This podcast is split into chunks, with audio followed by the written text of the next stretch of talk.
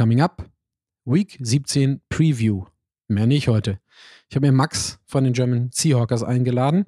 Bei den Seahawks sieht es ja ähnlich aus wie bei uns. Ähm, ist so Boom or Bust oder Loser Go Home oder wie man es auch immer beschreiben möchte. Die stehen ja ebenfalls 7 und 8. Und Max und ich reden relativ ausgiebig, äh, eine gute Stunde lang, etwas länger sogar, über die Chancen der Seahawks und über die Chancen der Jets. Weil das Ganze schon so lange dauert, spare ich mir heute meinen Opening-Monolog. Ich habe unglaublich viele Gedanken, vor allen Dingen gerade zu Derek Carr im Kopf. Gucke, ob ich das nach dem Sonntagsspiel unter Umständen noch mal in einer kleinen Extra-Episode mit dazu packe. Ansonsten gibt es das vielleicht erst in den Open zur nächsten Woche. Jetzt erstmal viel Spaß und anschnallen.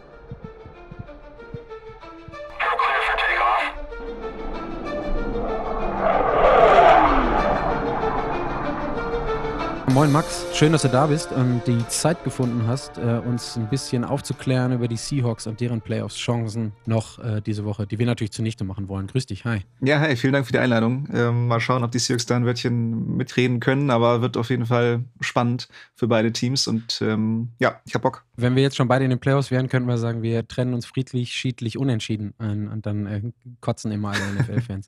Zwei Worte zu dir, Max. Ähm, ich habe natürlich so ein kleines bisschen Research gemacht. Du bist seit zwei, 2016 bei den ähm, German Seahawkers dabei. Und ähm, die erste Frage, die ich habe, weil das habe ich nicht so schnell rausgefunden, ist das, bist du Gründungsmitglied oder bist du dazugekommen oder äh, wie bist du überhaupt irgendwie, also gib mal so einen kleinen Roundup, irgendwie so ein paar Sätze zu deinem Seahawks-Dasein und auch deine Partizipation eben bei den German Seahawkers, wenn es geht.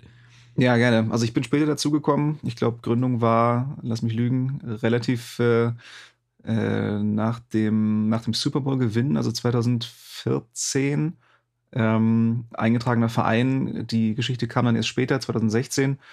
Äh, davor war es halt eher so ein etwas loserer Verbund.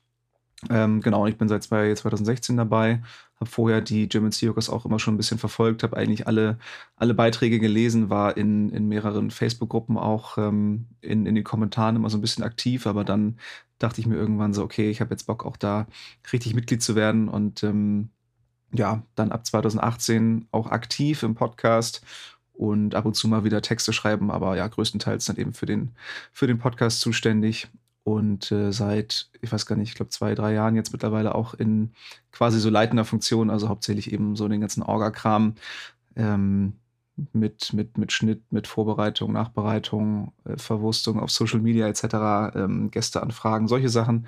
Aber wir sind da eigentlich immer, teilen uns das ganz gut auf, sind dann ein relativ großes Team auch in der, in der Redaktion. Also ähm, wenn ich mal keine Zeit habe, dann äh, kriegen wir das auch ganz gut hin, dass wir da äh, für Ersatz sorgen. Und ähm, genau, das ist so mein, meine Hauptaufgabe. Äh, Twitter-Kanal mache ich noch für die German Seahawkers und Seahawks-Fan bin ich eigentlich seit, glaube 2013 habe ich angefangen, so ein bisschen die Spiele zu schauen. Dann direkt in der ersten Saison den, den, den Super Bowl gewonnen. Ähm, das sorgt dann natürlich dafür, dass man auch dran bleibt. Und äh, ja, das ist so mein, mein bisheriger Werdegang. Äh, das ist eine der, ähm, jetzt hätte ich fast gesagt traumatischen, soweit ist es nicht, aber eine sehr eingängige Football-Erfahrung ähm, von mir gewesen, weil ich nämlich bei diesem Super Bowl vor Ort war in New York. Ach, krass. Und ähm, ich habe es ich hab's eher mit Peyton gehalten. Ja, ich bin dann doch irgendwie so ein, so ein Dynasty-Freund und ähm, es war arschkalt in New York, es war super, es war eine super Experience, war auch mit Abstand der günstigste Super Bowl ever, weil die haben ja damals so diese, diese Ausnahmegenehmigung bekommen, dass sie ihn überhaupt in New York machen dürfen.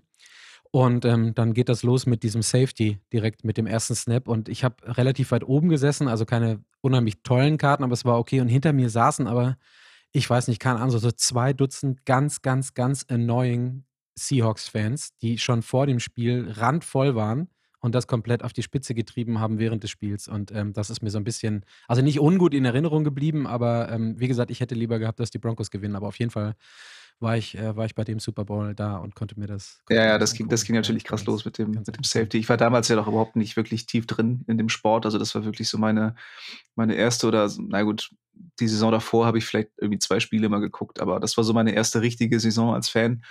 Und ähm, ja, also wenn die Seahawks heute einen Super Bowl gewinnen würden, dann, dann wäre der Hype auch deutlich größer, als das damals war. Klar, ich habe mich irgendwie gefreut, aber ich habe so diese Tragweite gar nicht so richtig verstanden damals. Also wie schwierig es ist, diesen Super Bowl zu gewinnen, gerade weil die Seahawks das Jahr danach ja auch schon wieder dann im Super Bowl standen.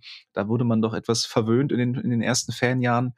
Und äh, ja, seitdem ist es nie wieder, hat es nie wieder funktioniert. Darum äh, hätte man damals etwas mehr, äh, etwas mehr Freude haben sollen und ein bisschen mehr Demut. Aber ähm, ja, wenn man dann direkt zwei, zwei Teilnahmen hat, dann wird man, wird man ein bisschen äh, fordernd. Aber ja, mittlerweile hat es dann ja auch nicht mehr so häufig funktioniert. Ähm, wir freuen uns auf alle Patriots-Fans, die die letzten 20 Jahre total verwöhnt waren und jetzt auf dem harten Boden der Realität allmählich ankommen, auch in den nächsten Jahren. Gibt es denn noch welche eigentlich? Ich, die sind so ruhig auf Twitter geworden irgendwie. ja, die sind, die sind ganz, ganz ruhig. Die sind ganz ruhig. Äh, Gruß geht raus an Mimi Michi, äh, unseren, unseren Patriots-Fan, der auch in der, in der Footballerei ein Stück weit mit dabei ist. Guter Freund von Daniel auch. Ähm, ja, der ist sehr, der ist nicht mehr so bold in seinen Predictions und Aussagen, um es mal mit ein paar äh, ähm, Keywords und Buzzphrases irgendwie zu unterlegen. Aber ähm, ja, die werden jetzt alle, die werden jetzt alle ein kleines bisschen ruhiger, nachdem sie die letzten 20 Jahre auf allen Wellen geschwommen sind, die überhaupt irgendwo nur greifbar waren. Naja. So, lass uns mal einsteigen. Ähm, zum Spiel, äh, kurz ein paar Facts vorneweg, ähm, hatte ich gesagt, wir spielen, die Jets spielen bei euch im Lumen Field in Seattle. Ähm, ah, äh, eine Frage, sorry, direkt wieder abbiegen, so kennen die Leute mittlerweile. Ähm, für mich ist es immer das Clink, Century Link. Ähm, was sagt man als Fan, wenn es auf einmal das Lumen Field ist? Ist das so, ja gut, okay, scheiß drauf? Oder ähm, ist es immer noch das Clink?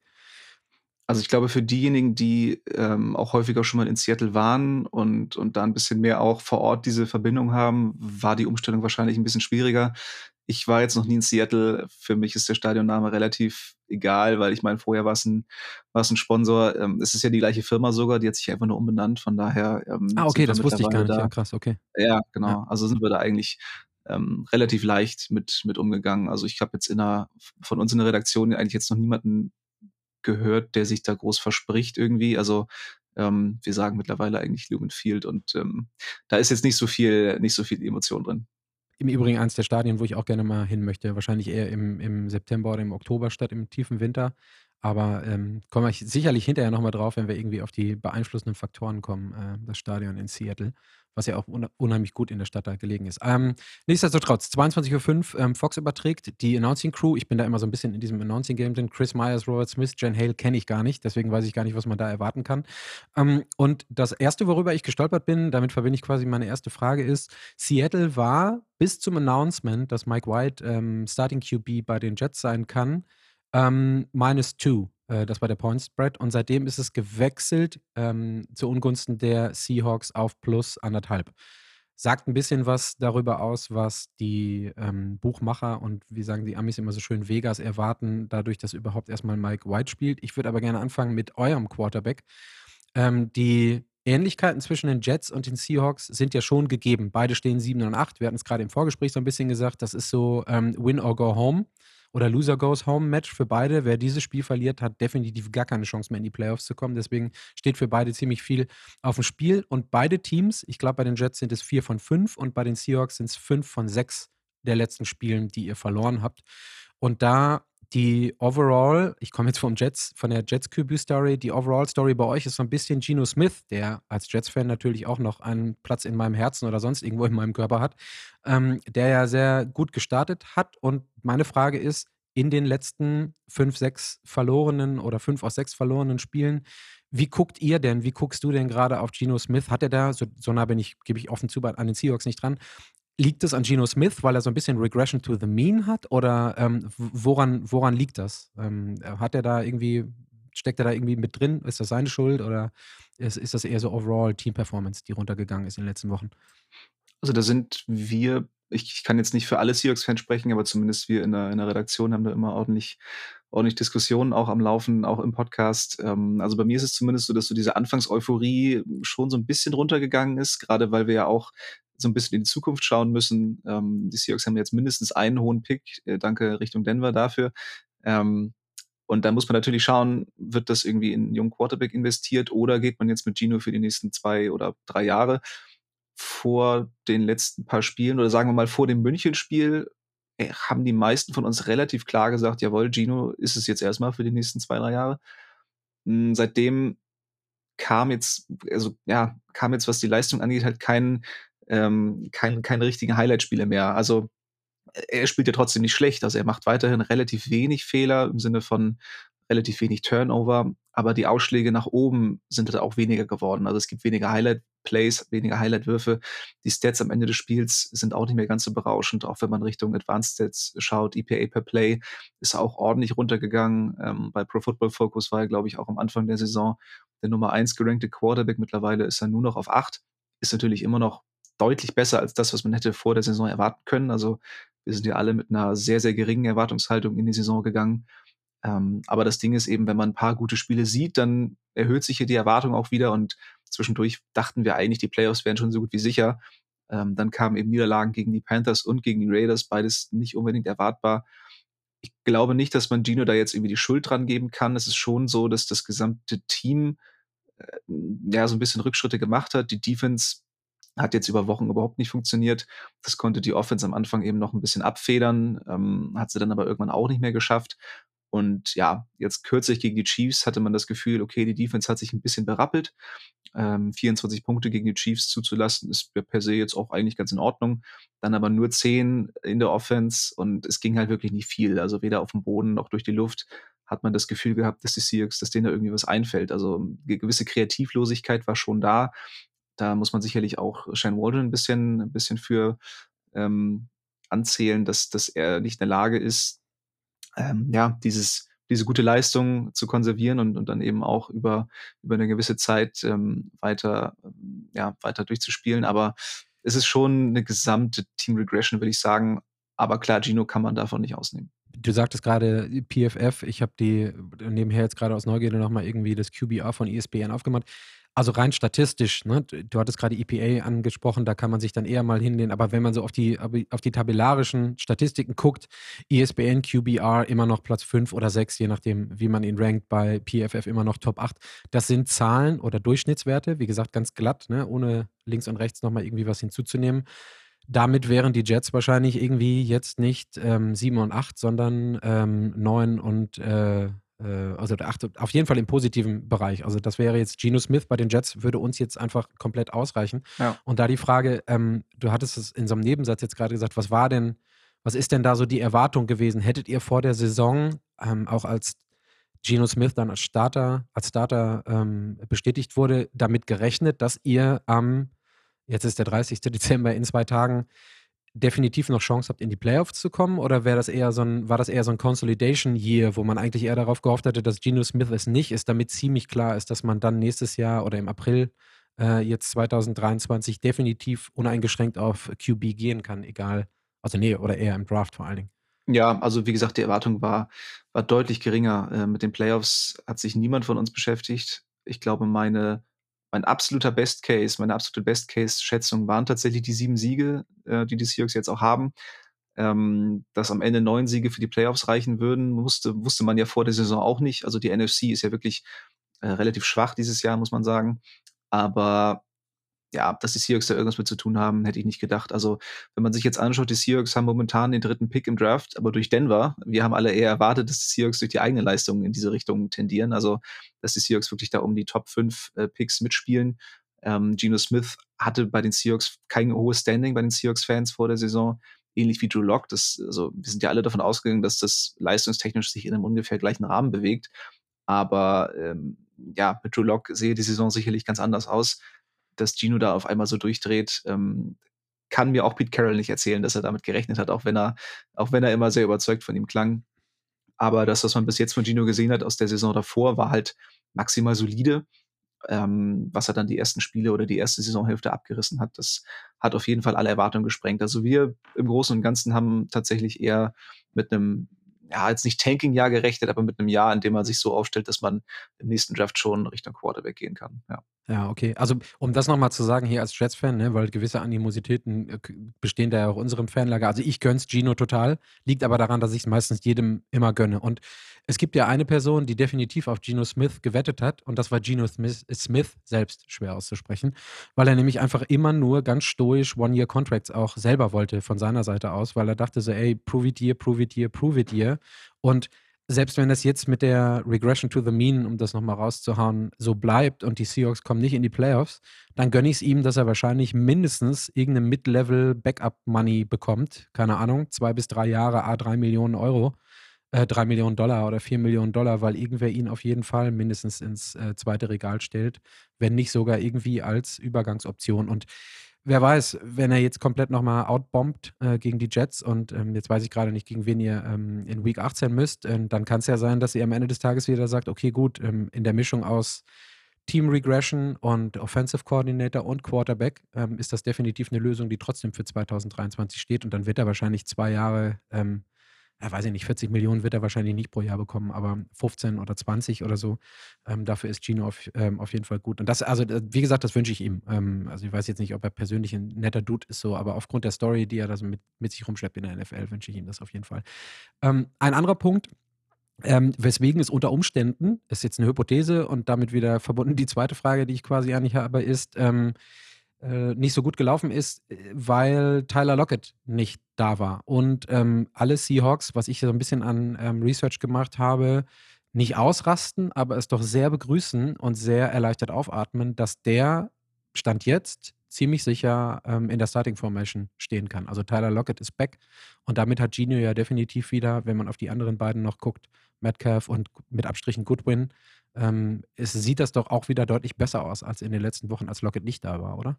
Naja, Lockett war jetzt eigentlich nur eine Woche raus äh, gegen, okay, sorry, ja. gegen die Chiefs. Ähm, da hat man es auch gesehen. Also, ja, Marquise Goodwin spielt eine vergleichsweise oder eine überraschend gute Saison als Wide Receiver 3, finde ich zumindest.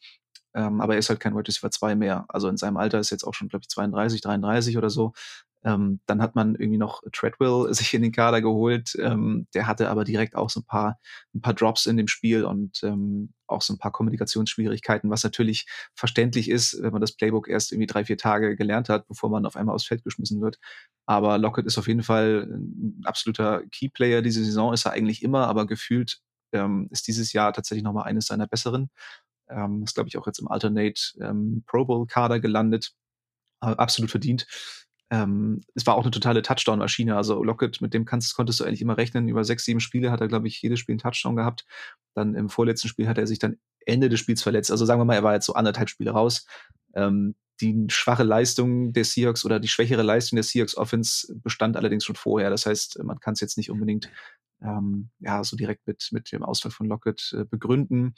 Ähm, es wird der Offense nicht äh, geholfen haben im Spiel gegen die Chiefs, aber man sollte es sich nicht zu einfach machen, das jetzt nur darauf zu schieben. Also da gibt es schon auch andere Probleme, ähm, gerade was auch so ein bisschen die äh, das Playcalling angeht. Äh, zu Beginn der Saison hat man sehr viel auch mit, mit Bootlegs die Titans eingesetzt. Das ist gefühlt ein bisschen weniger geworden.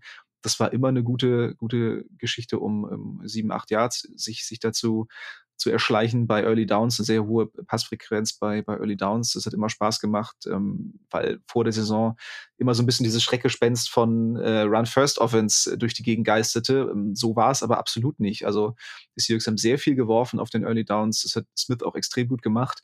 Ähm, und da, wie gesagt, eben mit Disley, mit Parkinson, mit, mit Fan, mit den drei Titans, die äh, teilweise auch wirklich in Heavy Formations auf dem Feld standen, alle zusammen. Und ähm, das macht es in der Defense halt nicht so einfach, wenn du ähm, wenn du da drei, drei dicke Jungs auf dem Feld hast, die, die sowohl blocken können als auch den Ball fangen können und dann ähm, hat das schon oft funktioniert, das ist gefühlt aber weniger geworden. Ich kann es jetzt leider nicht mit Zahlen untermauern, aber ich glaube, die Einbindung der. Ja, ich kann da einmal, einmal reingrätschen. Äh, die, der Split zwischen Passing Snaps und Running Snaps ist ungefähr zwei Drittel, ein Drittel und das ist schon äh, sehr aussagekräftig, ne? wenn man ähm, am Anfang der Saison damit gerechnet hat, dass das Gino nie so durch die Decke geht, wie er gegangen ist. Das zieht sich eigentlich komplett durch. Die letzten Wochen, äh, außer jetzt bei den Chiefs, ist die, ist die äh, Wurfverteilung eigentlich oder ist die, die Snap-Verteilung nochmal mehr in Richtung äh, Wurf gegangen. Mhm. Ähm, wenn ich mir das so angucke, nur eben gegen die Chiefs. Ähm, da war, da waren überdurchschnittlich viel für, für Seahawks-Verhältnisse, überdurchschnittlich viel. Auch keine 50-50, auch immer noch deutlich mehr Wurf, aber ähm, also über die gesamte Saison sind es zwei Drittel, ein Drittel,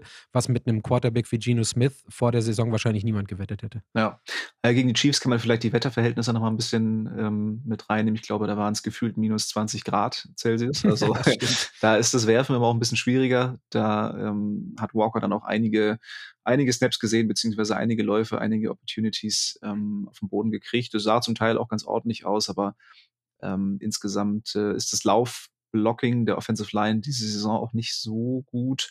Ähm, also die Pass Protection funktioniert schon besser. Ja, lass mich da nochmal reingritschen. Ähm, gibt jetzt mehrere Punkte. Ich komme gleich nochmal auf die Wide Receiver zurück, weil äh, da interessiert mich natürlich und äh, viele andere auch das Matchup auf der Gegenseite mit der, ähm, mit der Defense, mit Source und mit Reed bei den Jets. Aber du erwähntest gerade die Tight Ends. Was ich mitbekommen habe, wer ausfällt, ähm, und das mög, mag man eigentlich an den Offensive Stats gar nicht so, ähm, so mit äh, wahrnehmen, wenn man von außen drauf guckt, ist ähm, Will Disley, der äh, ausfällt, der Tight End bei euch, der aber grundsätzlicherweise eher wohl wegen seiner Block Blocking-Qualitäten fehlt, äh, der mehr oder weniger als extra O-Liner schon wohl sich die letzten Wochen bei euch, wie gesagt, als Hypothese und Frage in deine Richtung ähm, etabliert hat, der ja auch relativ viel Geld verdient, aber ähm, die vor allen Dingen gegen Quinn Williams ähm, können wir dann, oder komme ich dann vielleicht nach hinterher nochmal drauf, wenn wir bei den Key-Matchups sind. Ähm, aber da wurde jetzt schon, habe ich so aus dem Buschfunk der Seahawks gehört, dass das echt ein herber Verlust ist, dass äh, Will Disley definitiv ausfällt ähm, und vor allen Dingen wegen seiner Blocking-Qualitäten. Ja, also Disley ist jetzt auch wirklich größt, höchstwahrscheinlich für die ganze Saison raus. Also ähm, ist jetzt auf Injured Reserve. Das heißt, wenn die Seahawks nicht gerade einen tiefen Playoff-Run hinlegen sollten, dann ähm, wird es das für ihn gewesen sein. Disley wurde ursprünglich tatsächlich ja wegen seiner Blocking-Qualitäten gedraftet, relativ spät, ähm, ich glaube von den, von den Huskies damals.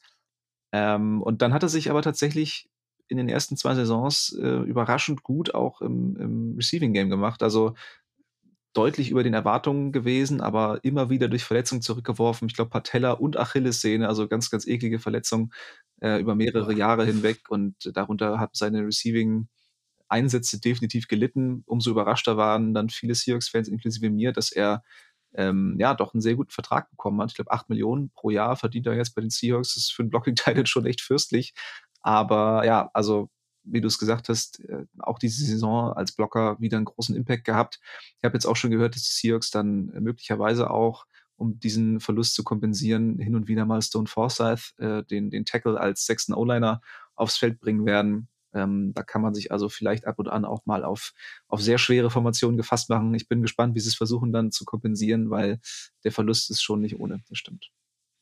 Ja, ich sage das gerade eher was für die Key-Matchups, aber dann greife ich da doch ein bisschen vor. Also die, das ist ja wirklich ähm, eine Unit, die bei den Jets dieses Jahr ganz gut ähm, funktioniert. Über Quinn Williams, glaube ich, müssen wir, oder wie er mittlerweile immer nur noch genannt wird, Q, müssen wir, glaube ich, diese Saison nichts sagen. Der hat es absolut verdient. Wurde in den letzten, ähm, oder seit dem Draft, seitdem die Jets ihn gedraft haben, immer, immer, immer hat er auf die Stäbe bekommen, dass er ja ein absoluter Bast sei. Und diese Saison, trotz Snap-Limiting, ähm, äh, ähm, also Salah und seine Coachings, äh, seine Coaches sind ja sehr große Freunde der im Fußball, würde man sagen, ähm, Rotation, ähm, vor allen Dingen auch in der Defense. Das heißt, da läuft keiner irgendwie auf Hochtouren, trotzdem Williams Quinn Williams 12 Sacks. Äh, der geht richtig, richtig durch die Decke. Ist der ähm, bei, was ist das, äh, Defensive Inliner oder wie man das auch immer nennen möchte, ähm, Third von möglichen 125 bei PFF. Also ist schon eine richtig gute Zahl. Daneben dann Edge, äh, auf Edge Franklin Myers und, und, Sheldon Rankings, die sind auch noch relativ gut dabei. Ähm, also auch so, ja, Top, Top 10, Top 15 Edge Rusher, vor allen Dingen Franklin Myers. Und das ist dann das, was ähm, Hoffnung macht. Also da verrate ich jetzt nichts Neues, dass die Spiele eher durch die Defense bei uns, bei den Jets gewonnen werden. Und da passt dann zum, so ein fehlendes Puzzlestück bei euch mit Will Disley, äh, der dafür konstant und Härte sorgt oder gesorgt hat als weiterer O-Liner oder Blocking Tight End. Das führt natürlich bei uns dazu, dass wir sagen, ja, okay, da können wir uns noch mehr ausrechnen, dass ein Quinnen Williams, wenn er irgendwie die One-Man-Wrecking-Bowl-Maschine auspackt, vielleicht noch mal ein bisschen öfter zu Geno Smith kommt. Dann noch mal eine kurze Abzweigung zu Smith. Ähm, wie schnell ist der in der Pocket? Was hat er für eine Release? Time? Schneller oder langsamer? Das habe ich gar nicht auf dem Schirm. Äh, gute Frage. Ähm, ich glaube, er ist schon relativ fix. Allerdings in den letzten Spielen wurde es wie, also wurde, hat er länger gebraucht tatsächlich, weil, weil gefühlt auch nie jemand frei war. Also gegen die 49ers mhm. war es ganz, ganz schrecklich. Also sowohl der Druck, der, der extrem war auf die Offensive Line, auf Gino, aber auch die, die Secondary der 49ers war wirklich so elitär, dass, dass oftmals wirklich niemand frei war, selbst wenn Gino mal ein paar Sekunden bekommen hat. Darum denke ich mal, wird die Statistik da in den letzten zwei Spielen ein bisschen drunter gelitten haben. An sich ähm, ist er eigentlich sehr gut in der Pocket, ist auch immer in der Lage gewesen, so ein bisschen abzusteppen, also sich in der Pocket zu bewegen. So ein bisschen das, was Wilson immer gefehlt hat, der, der ja häufig wie so ein aufgescheuchtes Huhn dann da hinten im Backfield rumgelaufen ist, was oftmals. Danke, für die, danke für die schmerzhafte Erinnerung. ja, was dann trotzdem oftmals natürlich ähm, zu, zu Big Plays geführt hat. Aber Gino ist da ein bisschen, bisschen mehr dieser Pocket-Passer, der trotzdem auch hin und wieder mal seine Beine in die Hand nehmen kann, aber der sich eben sehr ruhig normalerweise in der Pocket bewegt ähm, und den Ball dann auch gut los wird. Äh, zu, zu Quinn Williams nochmal, du, du meintest ja, er, er wurde immer so ein bisschen gescholten. Ich, ich habe das Ganze ja auch nur so aus der Entfernung wahrgenommen, muss, muss gestehen, ich habe relativ wenig Jets geschaut jetzt in den letzten Jahren. Ähm, warst du jemand, der, der immer an ihn geglaubt hat, also der sein Breakout, ähm, der, der, ne, das so ein bisschen für eine Frage der Zeit gehalten hat, oder warst du auch schon so ein bisschen am Zweifeln, bevor er jetzt diese Saison wirklich so richtig ähm, ja, durchgebrochen ist? Also während du jetzt geredet hast, habe ich nochmal die PFF-Stats aufgemacht von 19, 20, 21 und jetzt 22 um es einfach mal runterzubeten, 55. von 116 in 2019, also Rookie-Season, dann 12. von 124 in 2020, 37. von 108 äh, in 2021 und jetzt eben 3. von 125. Das sind per se keine, ähm, keine schlechten, also würde ich per se schon nicht sagen, um Teile deiner Frage zu beantworten, mhm. sind keine schlechten Stats für einen äh, Defensive Lineman. was bei mir hinzukommt, und das ist jetzt äh, ähnlich bei ähm, Zach Wilson, ich hänge weniger an First-Round-Picks, als äh, das der durchschnittliche amerikanische Football-Fan, glaube ich, tut. Also, der, also First-Round-Picks sind immer diejenigen, die mindestens x Pro Bowl-Nominierungen und Outstanding Plays und Seasons haben müssen. Ähm, ich bin da ähm, für, also ja, gut überdurchschnittlich spielen sollte er schon, findet aber auch statt, wenn ich auf die letzten vier Jahre gucke. Das ist mehr als der Durchschnitt.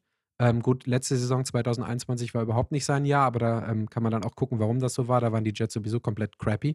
Und dieses Jahr mit einem PFF-Grade von 90,5, da ist dann so, ne, bei, bei PFF gibt es immer diese Farben und da ist ein absoluter Blutchipper, sagen die mhm. Amis immer. Also ich bin, ich freue mich persönlich sehr für ihn, dass er ähm, unter Beweis stellen kann in seinem vierten Jahr, dass das dass es einen Grund gab, warum man ihn da, warum die äh, Jets ihn in der ersten Runde an Platz 3 2019 gedraftet haben. Was natürlich auf der anderen Seite dazu führt, dass er, das habe ich jetzt schon mal irgendwo gelesen, wahrscheinlich so ein Payday wie ähm, so ein, was war das, die englische Formulierung, Aaron Donald, Aaron Donald-like Payday äh, für Quinn Williams. Das ist so, da denke ich mir so, naja, okay, gut, ne? Also zahl ihm lieber Mittelmoney und dann kann er auch Mittel spielen. Also, wie gesagt, ich, ich freue mich unheimlich für den Jungen, ähm, aber wenn du dir anguckst, wie die anderen ähm, ähm, wie die Defensive jetzt abgesehen oder vor allen Dingen in der Line aufgestellt ist, ist Quinn Williams auch bei den Jets immer überdurchschnittlich gewesen in den letzten Jahren.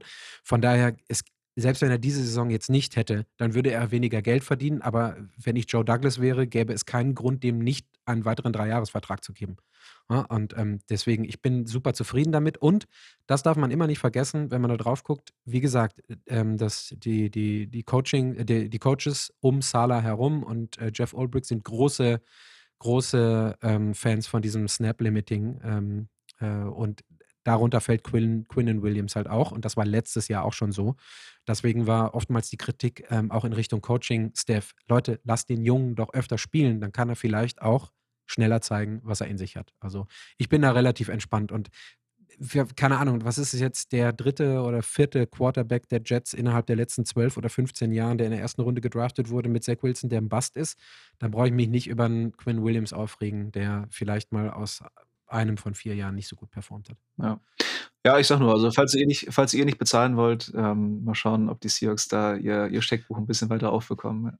Es, es ist ja nicht, es ist ja nicht so, als wenn es nicht schon genügend, oder andersrum, die, die Trade-Richtungen oder die Trade-Kanäle in beide Richtungen sind ja ähm, bekanntlich sehr offen. Also es gibt ja deutliche Überschneidungen äh, in den Rostern, was unter Umständen zu hoffentlich positiv kompetitiver Tension führen kann. Also es gibt ja einige Spieler, die mal hier, mal da ge, ähm, gespielt haben. Ja. Ähm, da würde ich dann jetzt einmal abbiegen, weil es so gut passt, in die, äh, nochmal die, die Punkte aufnehmen, bezogen ähm, eurer Wide Receiver. Also die, ähm, DK Metcalf ist natürlich auch noch da. Goodwin lassen wir jetzt mal raus ähm, oder lasse ich jetzt einfach mal raus, hattest du gerade auch schon zwei Worte zugesagt. Und ähm, was mich, und da sind wir dann bei einem der Key-Matchups für mich, ähm, nicht Person gegen Person, sondern ähm, äh, Skill-Player-Unit ähm, gegen Skill-Player-Unit sind einmal DJ Reed auf der einen Seite und Haus Gardner auf der anderen Seite. Gardner wohl eher gegen Lockett und ähm, Reed gegen Metcalf. Und das liest sich einfach nach einem, bitte greifen Sie einen Popcorn-Eimer und genießen Sie die Show. Ne? Also Source Gardner Nummer 1 von 121 Cornerbacks, DJ Reed immerhin noch 17. von 121, Metcalf äh, 19. von 120 Receivern und Lockett 20. von 120 Receivern. Ähm, ich hoffe natürlich, dass sowohl Reed als auch Gardner äh, eine Shutdown-Performance haben. Das gleiche wirst du wahrscheinlich hoffen für Metcalf und Lockett. Aber für etwaige neutrale Zuschauer, die sich in dieses Spiel verirren, sind das die beiden Matchups und das ist die Frage quasi, die ich an dich habe um die es vor allen Dingen gehen wird. Ne? Unsere Defense ist, glaube ich, Platz 3 Power Ranking laut PFF gerade. Eure Offense ist immer noch Sechster oder Siebter im Power Ranking. Und das sind die Matchups, die ich auf jeden Fall sehen möchte. Also für mich natürlich mit dem besseren, wie gesagt, Ausgang für die Jets, für dich wahrscheinlich für die Seahawks. Ja, also ich hoffe, dass Gino genug Zeit bekommt, um äh, Metcalf und äh, Lockett anzuvisieren. Bei Lockett, ich bin mir gar also du scheinst ja sehr zuversichtlich zu sein, dass er, dass er spielen wird. Ich bin mir gar nicht hundertprozentig sicher. Also ich glaube, Carroll hatte unter der Woche gesagt, es würde an ein Wunder grenzen, wenn, wenn Lockett rechtzeitig fit wird. Oh, okay, krass. Ähm, also ich hatte mir, ich hatte mir ein, zwei Podcasts angehört, diese Locked-On ähm, Seahawks-Sache. Mhm. Ja, und der letzte war, den habe ich gestern Abend gehört. Das wird dann folglich von Donnerstagmorgen gewesen sein. Die beiden Jungs, die darüber gesprochen haben, ähm, haben sich äh, den Popo darüber abgefreut, dass Lockett quasi äh, keine Game-Time-Decision ist, sondern zu 99,9 Prozent. Ich glaube, das ist das, was sie gesagt Ach, haben. Darauf stütze ich mich jetzt gerade. Also wenn ich jetzt, das ist das, was die da gesagt haben. Ne? Ich habe jetzt äh, nur bedingt recherchiert. Also von daher, es kann auch sein, dass ich hier totalen Stuss erzähle, weil nee, die nee, also Locked on, aber Locked on Seahawks ist eigentlich schon, ist schon eine gute Quelle auf jeden Fall. Ähm, ich hatte mich nur gewundert, weil wir dieses Carroll-Zitat im, im, Podcast auch genannt hatten und Lockett ja gerade erst operiert wurde zwischen der zwischen der Woche ähm, glaube, gegen die Panthers und gegen die Chiefs. Von daher ja. ähm, ist das schon echt eine Mammutaufgabe für, für seine Hand, rechtzeitig wieder fit zu werden. Aber ich habe jetzt auch schon gelesen, dass er beim, beim Training schon wieder Bälle gefangen hat. Also es ist Wahnsinn teilweise, was so, so Sportler, ähm, Sportlerkörper alles, alles aushalten und wie schnell die regenerieren. Von daher, gut, dann, ähm, dann nehme ich, nehme ich alles zurück. Dann, dann scheint es schon recht sicher zu sein. Finde ich auf jeden Fall super. Ähm, ich bin auch sehr gespannt auf die, auf die Duelle. Wie gesagt, solange Gino die Zeit hat, beide anzuwerfen, was in den letzten Spielen nicht unbedingt der Fall war, ähm, kann, das, kann das richtig spannend werden. Also bei Metcalf gegen, gegen DJ Reed, DJ Reed ja auch ein ehemaliger Seahawk in der letzten Saison, yep. den haben wir alle sehr, sehr lieb gewonnen. Ähm, ständig underrated von, von allen Seiten. Ähm, die Seahawks haben sich leider dazu entschieden, ihn, ihn nicht zu behalten, stattdessen äh, mit Sidney Jones zu verlängern, der mittlerweile, glaube ich, auch entlassen wurde sogar oder zumindest sehr tief im, äh, im Death Chart begraben wurde. Ähm, ja, also für mich absolut falsche Entscheidung, damals Reed ziehen zu lassen, gerade wenn man sich anschaut, was das jetzt für ein, für ein geniales Duo wäre mit Terry Gulen, da kommen wir ja auch noch, noch drauf, zu, drauf zu sprechen. Ähm, also Metcalf hat sicherlich einen physischen Vorteil gegenüber Reed, der ja für einen Corner relativ klein ist, für einen Outside Corner. Das heißt, ähm, wenn, wenn Gino es schafft, die Bälle da irgendwie hoch anzubringen, wenn Metcalf seine Physis einsetzt, DJ Reed ja auch trotz seiner ähm, etwas geringeren Größe, ein sehr physischer Cornerback, der, der hier und da auch mal, ich glaube, ich gelesen, dass er, dass, dass viele Experten glauben, dass er mit vielem durchkommt, weil er relativ klein ist. Also ne, trotzdem hier und da immer mal wieder ein bisschen, bisschen Gezupfe, ein bisschen, ein bisschen Körper reinstellen, aber das ähm, wird bei den, bei den Schiedsrichtern oftmals gar nicht so ähm, geahndet, weil er, weil er eben nicht diese, diese physischen Voraussetzungen hat. Von daher äh, denke ich mal, wird Reed sich da trotzdem sehr gut zu verteidigen wissen gegen Metcalf. Kennt ihn ja auch zu Genüge aus dem, aus dem Training im letzten Jahr. Also der wird sich sicherlich was überlegen, wie er, wie ihn da limitiert bekommt. Vielleicht wird hier und da sogar ein bisschen Trash-Talk eingebaut. Da ist Metcalf ja auch immer für zu haben, äh, sich da ein bisschen zu verzetteln mit, mit gegnerischen Cornerbacks. Und auf der anderen Seite, ja, mit Sauce Gardner. Was, was, was soll man da groß sagen? Also für mich äh, definitiv auch als, als riesen Terry Moon-Fan ähm, ist, ist für mich Sauce Gardner der Favorit auf, auf den Defensive Rookie of the Year Award. Also klar, wenn du so einen Cornerback so früh im Draft siehst, dann erwartest du auch eine gewisse Leistung von ihm, aber dass er mittlerweile ja schon zu den Top 5 Cornerbacks irgendwie gezählt wird als Rookie in seiner ersten Saison, ist natürlich ähm, absolut ja, genial für euch und ähm, für jeden, der gegen euch spielen muss, eine, ein absoluter Albtraum. Also, wie gesagt, Lockett mit einer sehr starken Saison.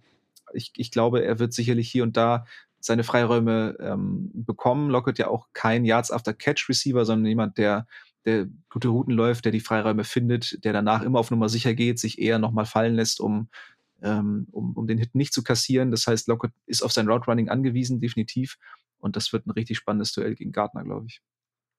Ja, ähm, das ist, ist, ist witzig. Es ist äh, Balsam für meine Ohren, ähm, wenn ich dich als Seahawks-Fan, Detti ja genauso, ähm, daher kenne ich das also schon ein bisschen über DJ Reed hören, äh, reden höre, Weil eigentlich ist ein weißes Jets-Jersey mit der Source Nummer 1 gesetzt als Fan, aber ich bin viel, viel größerer DJ Reed-Fan. Mhm. Ich finde den unfassbar. Also es ist so, ich hatte das mehrere Male auch bei mir schon im Podcast.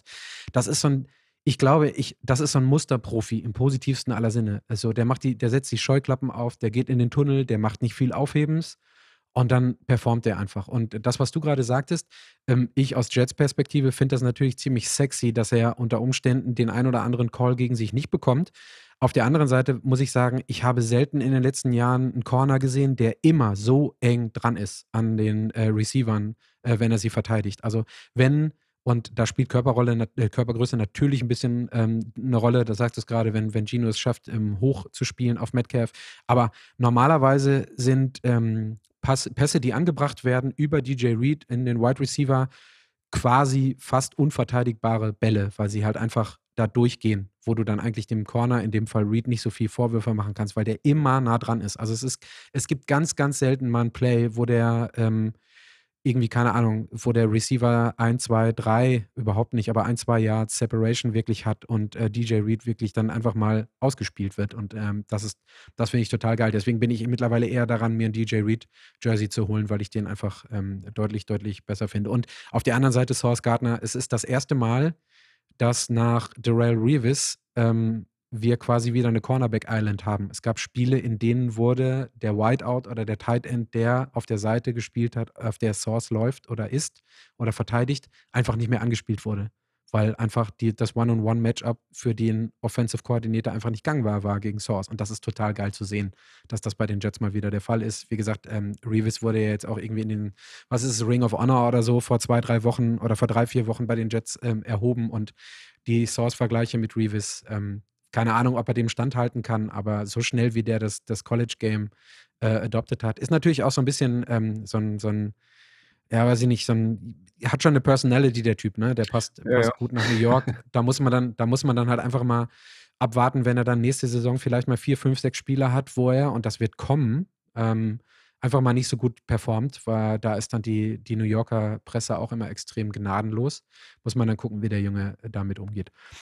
Auf jeden Fall, womit, wo, womit er nicht so umgehen kann, nicht so gut umgehen kann, sind äh, Cornerbacks, die mehr Pro Bowl Rules bekommen als, als er. Äh, das, das, das hat ihn nicht so gefreut. das, das, also das fand ich auch fast schon so ein bisschen schlechten Stil, dass er da irgendwie so gegen Woolen so, so passiv-aggressiv, so egal wer hier jetzt vor mir ist, äh, aber hier, die, die Jets-Fans haben mich jetzt hier höher gewotet.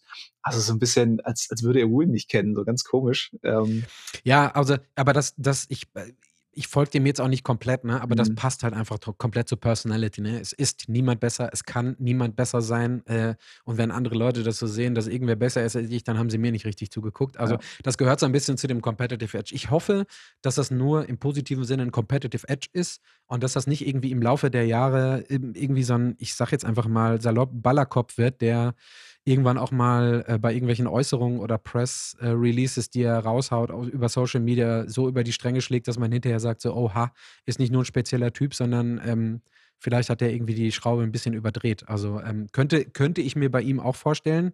Ist jetzt, äh, klingt immer negativ, dass man jemandem sowas anhängt, aber solange er auf dem Level bleibt mit dem Trash-Talk und mit seinem Source und mit, dem, mit den Ketten und mit diesem Habitus, den er hat, passt das super zu New York. Ähm, es muss sich dann halt einfach auch mal zeigen und ähm, da sagt man dann einfach, ne, der ist 20, 21, 22 Jahre alt, ne? was ich mit 22 gemacht habe, ähm, will ich heute nicht mehr erzählen, ne? Also von wegen being mature.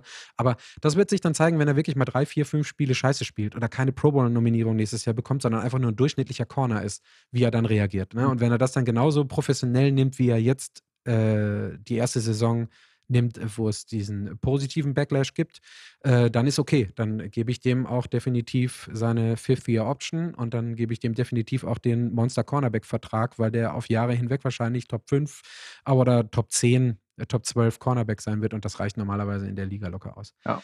Ich möchte ja. jetzt einmal kurz, kurz einmal rüberwechseln zur Defensive-Seite bei euch und ähm, Offensive-Seite bei, den, äh, bei den Jets. Mike White ist das Thema, der wieder drin ist. Das ist die, die Sache, ähm, die ich gerade ganz am Anfang sagte, dass auch der Point Spread direkt gegen die Seahawks gewechselt ist, was mich total überrascht hat, ne? weil am Ende des Tages hat Mike White deutlich bessere Statistiken natürlich als Zach Wilson. Aber die Jets haben es trotzdem nicht geschafft, mit Mike White auch nur einmal, glaube ich, äh, über 20 Punkte zu scoren. Das sieht ziemlich, ziemlich übel aus. Auf der anderen Seite ist es so, dass die Statistiken von allen Leuten, und da sind wir dann, ähm, kannst du gerne gleich dann rein gerätschen mit deinen äh, Cornerbacks und Safety Plays ähm, auf eurer Seite.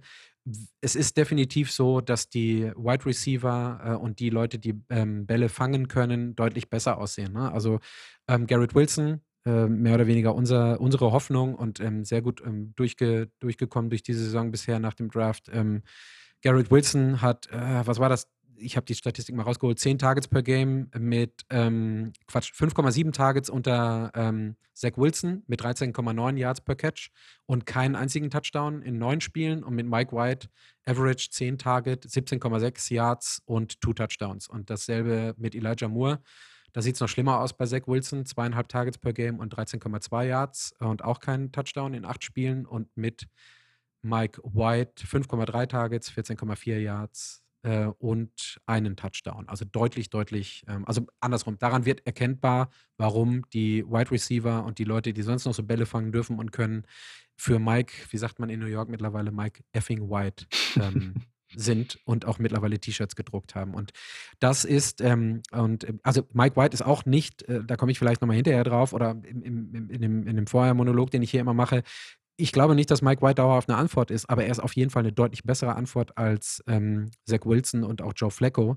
Und die ganze, der ganze Locker-Room steht dahinter. Also, das sind so die, ist so der Typ, auf den wir dann setzen, auch wenn das offensive äh, ja, deutlich besser sein könnte. Ja, das sind dann Mike und seine, seine White Receiver. Äh. Ja, genau, genau. Also ich hab, genau. Ich also es, es gibt so wunderschöne, das ist halt das Geile, Entschuldigung, das ist halt ist das Geile in, in, ähm, in New York, das ist genauso wie in London oder in, in Großbritannien, die Sun, die Wortspiele sind halt so und das, die Wortspiele sind ganz toll. Das hast du dann irgendwie in einer etwas kleineren Stadt wie äh, Tampa oder in Miami vielleicht nicht, ähm, weil es da nicht sieben Tabloids gibt, die äh, geile Schlagzeilen raushauen, ist super. Ja.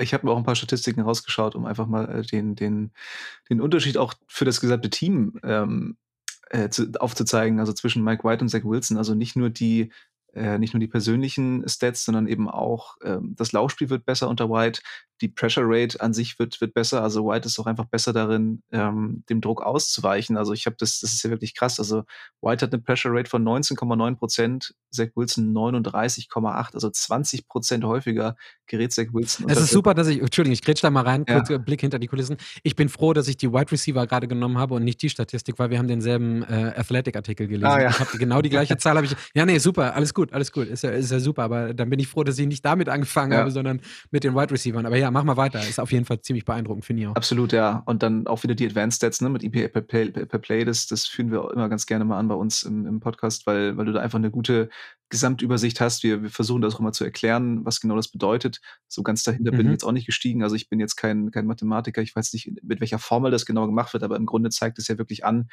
ähm, eine, eine sehr gute einen sehr guten Durchschnittswert für die Gesamtleistung, also wie viele Punkte man durchschnittlich eben ähm, pro Play diesem, diesem Spiel hinzufügt. Gibt ja mittlerweile auch beim, beim Fußball die X-Goals, also das sind ja dann doch bessere Metriken, als immer nur runterzurattern, hier 300 Passing Yards und zwei Touchdowns. Ja, das geht so ein bisschen, also ich vergleiche dieses EPA per Play immer so ein Stück weit mit dem Plus-Minus, was du in der NBA hast. Ne? Also ähm, das ist so ein bisschen, also es ist nicht komplett vergleichbar und wie gesagt, mathematisch, wenn man da versucht einzusteigen, dann verwirrt man sich noch viel mehr mhm. als alles andere. Aber genau, dieses EPA per Play und ähm, also jetzt sage ich dann einmal die Statistik, Mike White 0,05 und Zach Wilson minus 0,12. Ne? Und wenn du das dann auf X-Plays eines Spiels äh, hoch äh, rechnest oder runterrechnest, ist das natürlich äh, eine ziemlich, ziemlich krasse Angelegenheit. Ne? Ja. Großer Unterschied. Ja.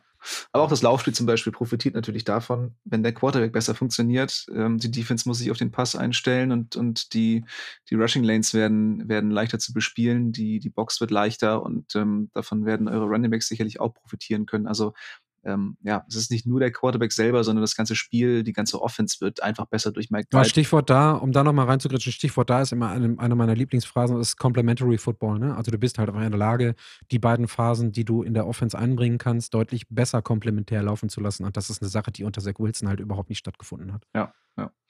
Nee, also insgesamt, ähm, als ich gelesen habe, dass Mike White spielen wird, war ich nicht ganz so äh, erfreut, selbstverständlich. Ähm, klar, er ist, er ist kein, kein Elite-Quarterback, aber er ist jemand, der den Jets erlaubt zu gewinnen, ähm, der, der mit, mit eurem Supporting-Cast dann einfach in der Lage ist, was draus zu machen, im Gegensatz zu, zu Zach Wilson. Und ähm, darum kann ich die Line äh, die Betting-Line da auch irgendwie verstehen. Klar, die Seahawks spielen zu Hause, aber so dieser ähm, altehrwürdige Heimvorteil im, im Lumen Field, beziehungsweise ehemals Central Link Field, ist mittlerweile auch nicht mehr so ausschlaggebend. Äh, von daher kann ich schon verstehen, dass die Wettanbieter da mit Mike White gehen, gerade wenn man sich die, äh, die letzten Spiele des Seahawks eben anschaut.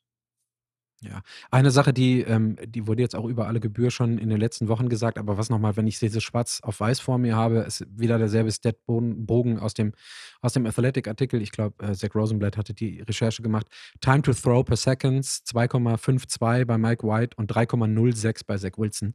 Das klingt immer nur nach einer halben Sekunde, aber wir gucken alle lange genug Fußball, um zu wissen, dass eine halbe Sekunde beim Release eine fucking Ewigkeit ist. Ne? Also jetzt muss man fairerweise sagen, wenn man sich das Spiel anguckt, ähm, nachdem Mike White dann raus musste jetzt mit der Rip, äh, Rippen-Injury, dann geht er natürlich auch ein fucking großes Risiko. Mhm. Ne? Also den Ball zu releasen äh, für den Preis des ähm, Clean Hits, aber wirklich gesundheitsgefährdenden Hits, das machst du halt auch keine 10, 11, 12 Jahre. Ne? Das ja. ist halt einfach echt ungesund und das auch echt unschlau. Ja. Also und, da, da, da äh, ja, also, finde ich, der, der Term zusammengefaltet in dem Moment wirklich sehr gut. Also exakt, äh, exakt. Da musste ja. die, die Wirbelsäule wirklich einiges an Arbeit leisten. Ja, ja genau. Und also die, ich hatte es gerade noch mal, ich habe den, den, den Jets, äh, was ist den Jets ähm, Locked On Podcast gehört und ähm, da war der, der Jets-Mensch, hat es auch nochmal gesagt, das Spiel wurde ja von Tony Romo ähm, als Analyst ähm, ähm, kommentiert. Und der hat zweimal im Spiel gesagt, als ehemaliger Quarterback, der ganz genau weiß, wie es ist, richtig äh, auf gut Deutsch gesagt zusammengefaltet zu werden, hat er zweimal gesagt, wir sehen Mike White heute nicht mehr wieder. Ja. Und Mike White ist zweimal nochmal rausgekommen und hat das Ding auf Biegen und Brechen zu Ende gespielt. Wie gesagt, das machst du normalerweise nur eine Saison, danach ist dein Körper nach einem Jahr NFL kaputt. Also das verfälscht dann ein bisschen, bisschen die zweieinhalb zu den fast 3,1 Sekunden, aber eine halbe Sekunde und da gehe ich dann jetzt mal rüber zu unserer O-Line. Eine halbe Sekunde ist eine Ewigkeit. Und äh, das macht deswegen auch einen Unterschied, weil unsere O-Line immer noch ziemlich banked up ist. Das ist die Frage, die ich an äh, dich habe, wen ihr denn auf der anderen Seite habt.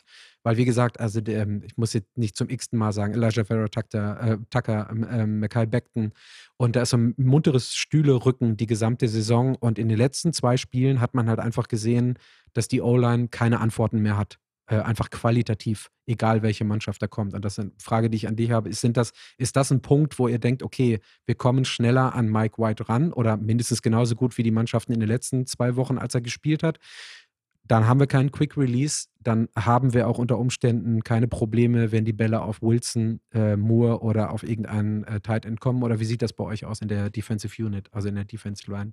Also ich glaube, da müsst ihr euch keine Sorgen machen. Ähm, also, ich, hatte also das, ich hatte diese Antwort, ich hatte auf diese Antwort gehofft. Ja, ja also es ist wirklich ein absolutes Trauerspiel, was, was die Seahawks an, an Pass Rush dieses Jahr da aufbieten. Ähm, ja, also Uchenna Nwosu. Power Rank Defense 27. gerade. Ne? Ja, das ist echt. Ja. Äh, also Uchenna Nwosu, unsere Offseason Edition ist so der einzige Lichtblick, aber man merkt schon auch jetzt in, der zweiten Saisonhälfte, dass da ein bisschen Regression reinkommt. Also der hat schon echt ordentlich Pressures und, und Sex gesammelt in der ersten, in der ersten Hälfte der Saison. Aber gefühlt auch da ist mittlerweile so ein bisschen das eingetreten, was wir vor der Saison befürchtet hatten, dass er eben keine, ja, einen Pass Rush nicht anführen kann, dass er eben doch eher einer ist, den du richtig gut neben so einem Elite-Passrusher stellen kannst, äh, wie es ja bei den, bei den Chargers der Fall war. Da hat er auf der anderen Seite von Joey Bosa gespielt und dafür war er halt extrem gut, weil, weil Nwuse war einer der Spieler mit der höchsten Pressure-Rate der ganzen NFL, hat immer Probleme gehabt, so ein bisschen das dann in Sacks umzumünzen, aber für mich ist ein Pressure immer ein viel besserer Indikator für eine Leistung als, als ein Sack, weil Sacks sind immer auch Zufallsprodukte, wohin entkommt der Quarterback, in welche Richtung läuft er, ähm, welcher O-Liner blockt gerade nicht so gut, aber so Pressures ähm, sind einfach ein besserer Indikator. Von daher fand ich das immer sehr angenehm, dann zu sehen, okay, hohe Pressure-Quote, holen sich die Seahawks, zwei Jahresvertrag, 10 Millionen, ist nicht ganz wenig, also ist schon ein gewisses Vertrauen da. Und er hat mir auch gefallen. Also es, es hat Spaß gemacht, zum, zum Teil ihm zuzugucken, aber alleine kann er das halt auch nicht wuppen. Und spätestens, wenn man dann mal sagt, okay, jetzt blocken, jetzt, jetzt stellen wir da zwei Leute auf Nwosu ab, haben die Seahawks halt überhaupt keine Antworten ähm, darauf. Also die, die ganze Defensive Line ist relativ jung, beziehungsweise die Edge Rushers sind alle relativ jung. Dazu kam eben die, Auf die Umstellung von einem 4-3, was die Seahawks eigentlich jahrzehntelang gespielt haben, auf ein 3-4. Ich glaube, das ist auch irgendwie nicht so richtig oder hat bis jetzt noch nicht so richtig geklickt. Ähm, du hast halt mit Daryl Taylor jemanden, der, der einige Jahre jetzt schon äh, ja, einmal durch Verletzung geplagt war, aber von dem man sich immer sehr viel verspricht, aber der dann nicht in der Lage ist, das in der Saison dann umzumünzen.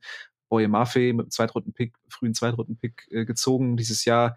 Hätte ich mir persönlich auch ein bisschen mehr erhofft, hätte mir direkt ein Trikot besorgt, tatsächlich, weil ich den im College nicht gut fand und, und ähm, für unsere Draft-Vorbereitung tatsächlich einen Artikel auch zu ihm geschrieben habe, also ähm, mich da ein bisschen tiefer reingelesen habe. Aber auch der ist bislang relativ unscheinbar, bekommt aber auch nicht so richtig viele Chancen, muss man fairerweise dazu sagen. Und ansonsten gehen mir da fast jetzt schon ein bisschen die Namen aus. Also ähm, Bruce Urban haben, ja, ich wir, dann, haben wir noch. Ähm, ich würde einmal, ja.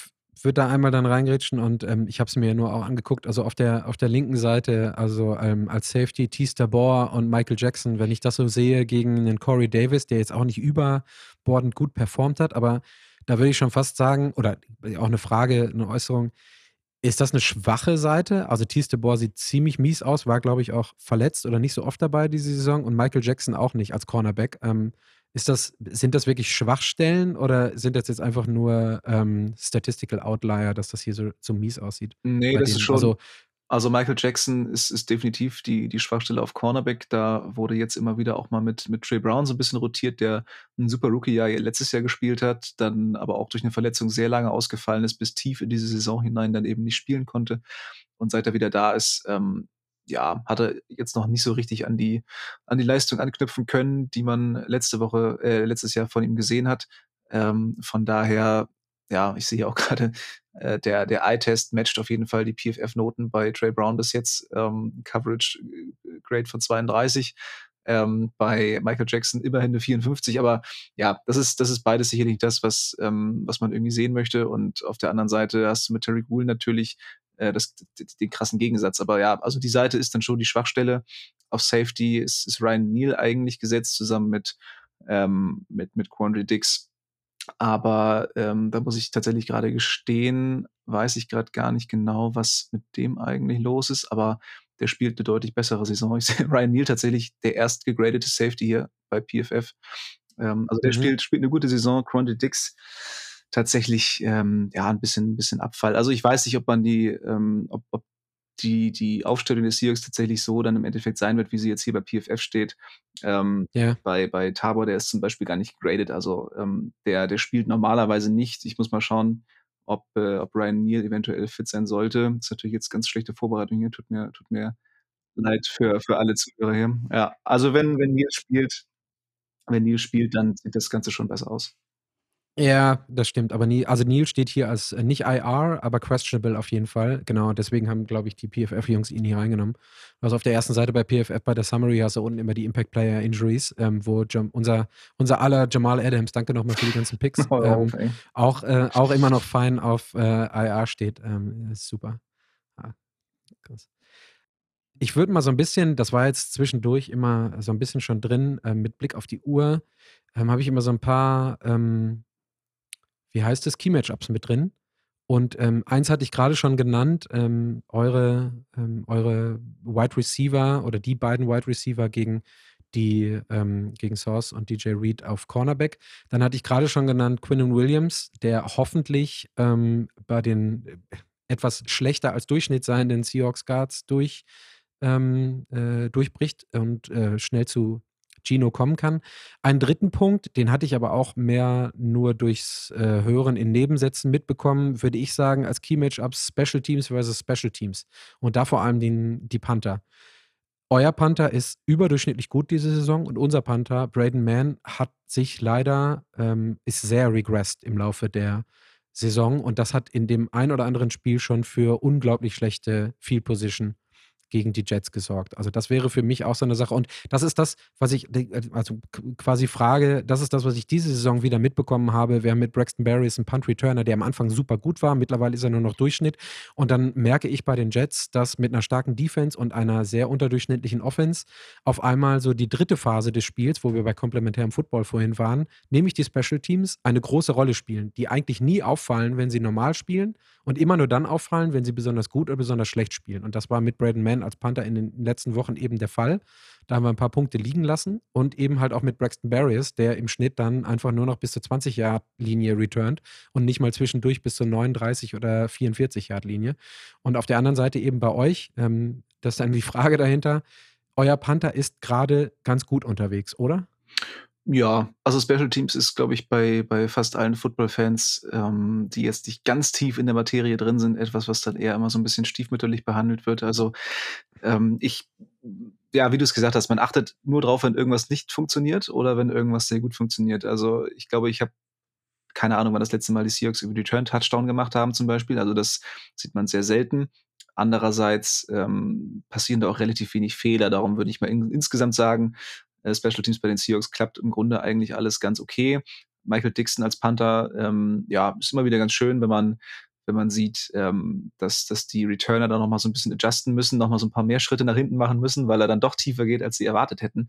Ähm, aber insgesamt hat er auch sich schon ein paar Patzer geleistet diese Saison, war für zwei Touchdowns verantwortlich, weil er da irgendwie ganz komisch ähm, in die Endzone gelaufen ist und sich dann hat tackeln lassen. Und ähm, ja, das, das ist nicht immer ganz ideal, aber wenn man seine reinen Punting-Qualitäten sich anschaut, dann ähm, haben wir da schon einen guten. Aber ich fände es schön, wenn er seltener eingesetzt wird, im Sinne von äh, Fourth Downs gerne aggressiver ausspielen. Äh, gegen die Chiefs war es schon ganz gut, aber insgesamt ist Carroll ein großer Freund davon, das Field Position Game zu spielen und ähm, ja, dann häufig ein bisschen die Aggression vermissen zu lassen. Das waren meine Key-Matchups. Ähm, hast du auf deinem Zettel noch irgendwas stehen, wo du besonders drauf achtest, wenn das Spiel am Sonntag startet? Also mich würde auf jeden Fall interessieren, wie es um eure Laufverteidigung bestellt ist, weil Kenneth Walker jetzt gegen, gegen die Chiefs auf jeden Fall schon mal ein bisschen mehr gesehen hat. Und ich glaube, die Seahawks wollen ihn auch mehr einsetzen, ähm, weil das Run-Blocking der Offensive Line ist nicht besonders gut. Aber hin und wieder schafft Walker das eben durch so individuelle Leistungen, ähm, dann doch nochmal irgendwie einen langen äh, Highlight-Run hinzulegen, über 20 Yards aufwärts. Von daher würde mich das tatsächlich mal interessieren, wie es bei euch ähm, ausschaut mit der, mit der Laufverteidigung. Also nicht gut. Definitiv nicht gut. Also ähm, unter Durchschnitt. Ähm, das, wie gesagt, liegt an der O-Line, die immer noch banked up ist. Also wir haben Quinn Williams da drin, dann haben wir ähm, auf der auf der Edge-Seite haben wir ähm, Carl Lawson, der durchschnittlich spielt diese Saison, ähm, Franklin Myers und ähm, äh, Rankings ähm, auf der anderen Seite auch okay, aber ich, äh, ja, also es ist schwierig zu beantworten. Also die, weil die, es, es kann sein, dass es hält. ich hoffe, dass es hält. Ähm, auf der anderen Seite ähm, haben dann solche Leute wie, wie Mosley oder ähm, Williams, der andere Williams-Bruder, äh, ähm, oder Quan Alexander, auch mal so ein paar Brainfarts mit drin, dass da Lücken drin sind. Und das ist, das ist ähm, gegen die Jacksonville Jaguars ist ähm, ähm, Trevor Lawrence hat unheimlich viel gelaufen oder konnte unheimlich viel laufen, weil die Jets sehr viel in äh, Zone gestanden haben und dann eben diese Underneath-Fläche, wo man auch gerne mal reinwerfen kann, frei war, um für, ähm, für Trevor Lawrence, dass er irgendwie ein paar Yards zu Fuß gut machen konnte. Und das ist immer so eine Mischung. Wenn bei, ähm, ah, jetzt komme ich weg vom Lauf, aber wenn, wenn Gardner und Reed als Cornerbacks mehr in die Mitte ähm, sich orientieren oder einer von den Safeties runterkommt, um die Underneath-Fläche auch ein bisschen mit, mit Augenkontakt zum Quarterback zu bespielen, dann wird es immer leichter für die Jets, weil du zwar kein, keine Man-Coverage hast, aber trotzdem eine Mann-Orientierung, die dem Quarterback die Möglichkeit nimmt, okay, ich laufe jetzt mal für vier oder fünf Yards und die dann äh, für Short-Passing-Game und Yards after Catch einfach deutlich schwerer, schwerer bespielt werden kann. Beim Lauf hängt es einfach davon ab, wie eure, ähm, wie eure Running Backs drauf sind. Also mit Walker habt ihr ja würde ich jetzt mal sagen, einen ganz guten Back, der da ähm, ganz gut produktiv durch die Gegend laufen kann. Und also andersrum, ich würde wahrscheinlich, wenn ich äh, die Matchups sehe mit Reed und Gardner gegen den Wurf, erwarte ich von den Seahawks deutlich mehr Lauf mhm. als im Durchschnitt der Saison. Mit der ähm, jetzt sage ich das Wort mal abgefuckten O-Line der, der ähm, Jets ist da, glaube ich, mehr zu holen. Und du hast recht, also absolutes Key-Matchup. Es wird zu beobachten sein ähm, im ersten Viertel, wie legen die Seahawks ihr Offensive-Spiel an und wie können die Jets reagieren? Ich glaube, dass wenn du am Anfang bei den ersten ähm, fünf oder zehn Snaps bei den Seahawks äh, 50% Run-Anteil hast und damit ähm, mehrere First Downs oder in Critical, Critical Third Down Situation auch mal das First Down wiederholt, dass die Offensive der Seahawks einfach dabei bleibt. Absolut. Und da dann, das ist ein Matchup, was ich da dann nochmal von mir als X-Faktor so ein bisschen hinzufügen würde. Du hast das gerade so ein bisschen entkräftet vorhin schon, aber da spielt dann auch eine Rolle, glaube ich, dass ein Lumenfield extrem laut sein kann.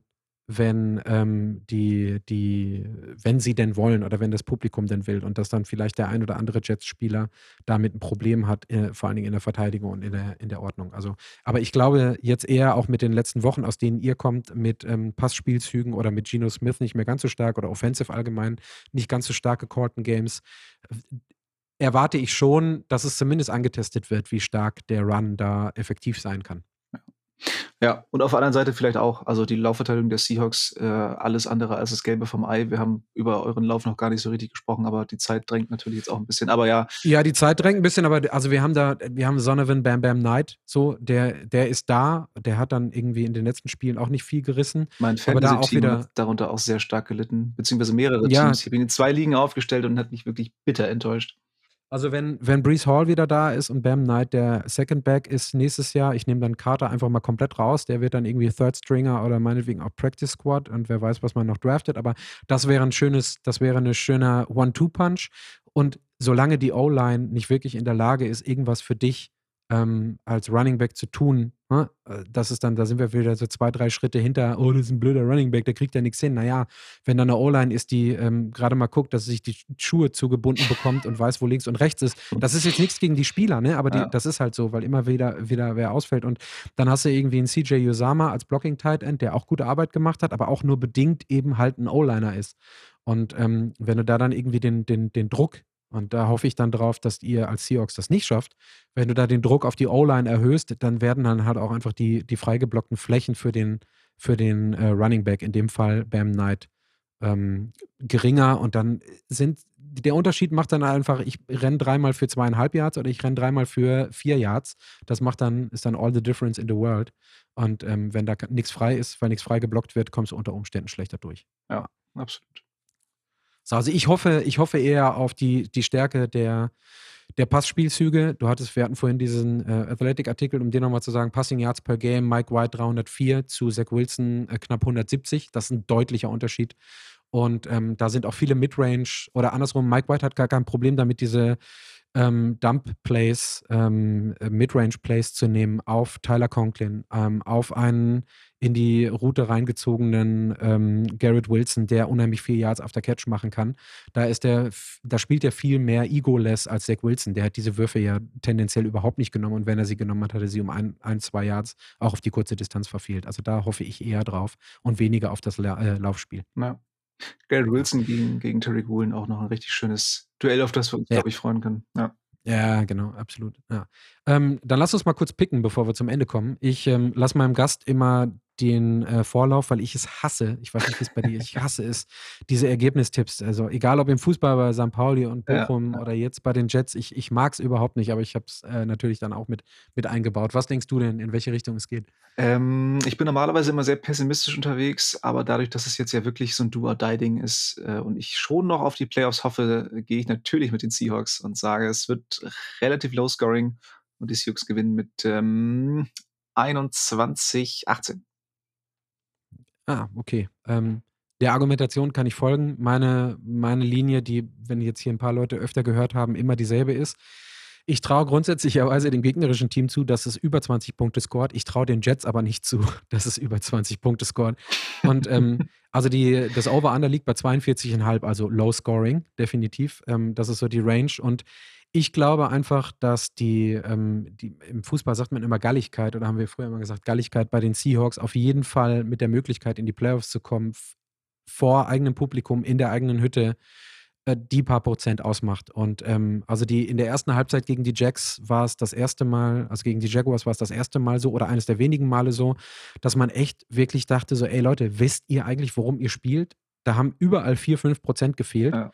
Und wenn sowas auch nur ein paar Minuten im ersten Viertel sein sollte, dann kann es sein, dass die Seahawks schön ihr Spiel durchbringen. Dann steht 7-0 am Ende des ersten Viertels. Dann ähm, musst du mehr werfen, mehr Risiko nehmen und dann geht das alles in eine Richtung, die für die Jets nicht gut sein könnte. Also ich bin bei so einem, genau, meinetwegen kann es auch ein 19-14 sein, je nachdem, oder, oder so ein 24-19 oder sowas. Mhm. Aber ich glaube leider auch, dass die Playoff-Hoffnungen der Jets mit einer Niederlage bei euch im Blumenfield besiegelt werden. Gut, dann haben wir es natürlich geschafft in 35 Minuten. Sorry an alle Zuschauer. quasi. Ja, quasi. Ähm, ich danke dir für deine Zeit. Ähm, guckst du am, äh, am Sonntagabend? Ja, auf jeden Fall. Das äh, habe ich die letzten, die letzten Wochen immer nicht so gut geschafft. Gerade das Spiel gegen die Chiefs ja auch Heiligabend, ja. 19 Uhr, war ja. ganz, ganz schlecht, aber äh, ist fest eingeplant, ja. Ja, also ich gucke auf jeden Fall auch. Also das härteste war jetzt das Donnerstag gegen die Jacks, weil ich da wach geblieben bin und danach es dann auch noch geschafft habe, mit Kutsche einmal, nee Quatsch, mit, ja doch, mit Kutsche und mit Flo das Frühstücksei aufzunehmen und dann noch eine kurze Review ähm, in meinen Podcast reinzuhauen. Ähm, das war ein bisschen härter. Das merkt man ja mittlerweile auch, dass man irgendwie 40 plus ist. Das ist ein bisschen schwieriger. Aber ich gucke auf jeden Fall und ähm, wenn alles gut läuft, ähm, bringe ich mir danach auch wieder eine Viertelstunde Recap äh, aus den, aus den äh, Fingernägeln raus. Ja, mal gucken wir mal, ob wir in Kontakt sind, wenn das Spiel ist und äh, wie es dann läuft. Ja, bisschen Twitter-Trash-Talk muss sein. Ja, ja exakt, genau, genau. Ähm, vielen, vielen Dank, dass du da warst. Ähm, viel Spaß mit Woche 17, also nicht nur mit dem Seahawks-Jets-Spiel, sondern allgemein. Und dann sage ich einfach mal Danke und bis zum nächsten Mal. Ciao. Ja, vielen Dank für die Einladung und äh, Go Hawks. Danke an Max nochmal von den Seahawkers. Das hat richtig viel Spaß gemacht. Habt ihr auch gemerkt, hat wieder ein bisschen länger gedauert als die angepeilten 35 bis 45 Minuten. Ich möchte mich nicht davon verabschieden, dass es eigentlich in einer Preview nicht länger als 45 Minuten inklusive oder maximal 50 Minuten inklusive meines Opening-Monologs sein darf. Ist jetzt ein bisschen länger geworden, habt ihr sicherlich auch gemerkt, aufgrund der vielleicht ein oder anderen mehr verwendeten Statistik äh, hatten wir im Vor- und im Nachgespräch mit Max witzigerweise, dass das den, der eine Max, äh, der die eine Max, der eine oder die eine andere mag es weniger. Jetzt haben wir es mit drin. Ich hoffe, es gefällt euch.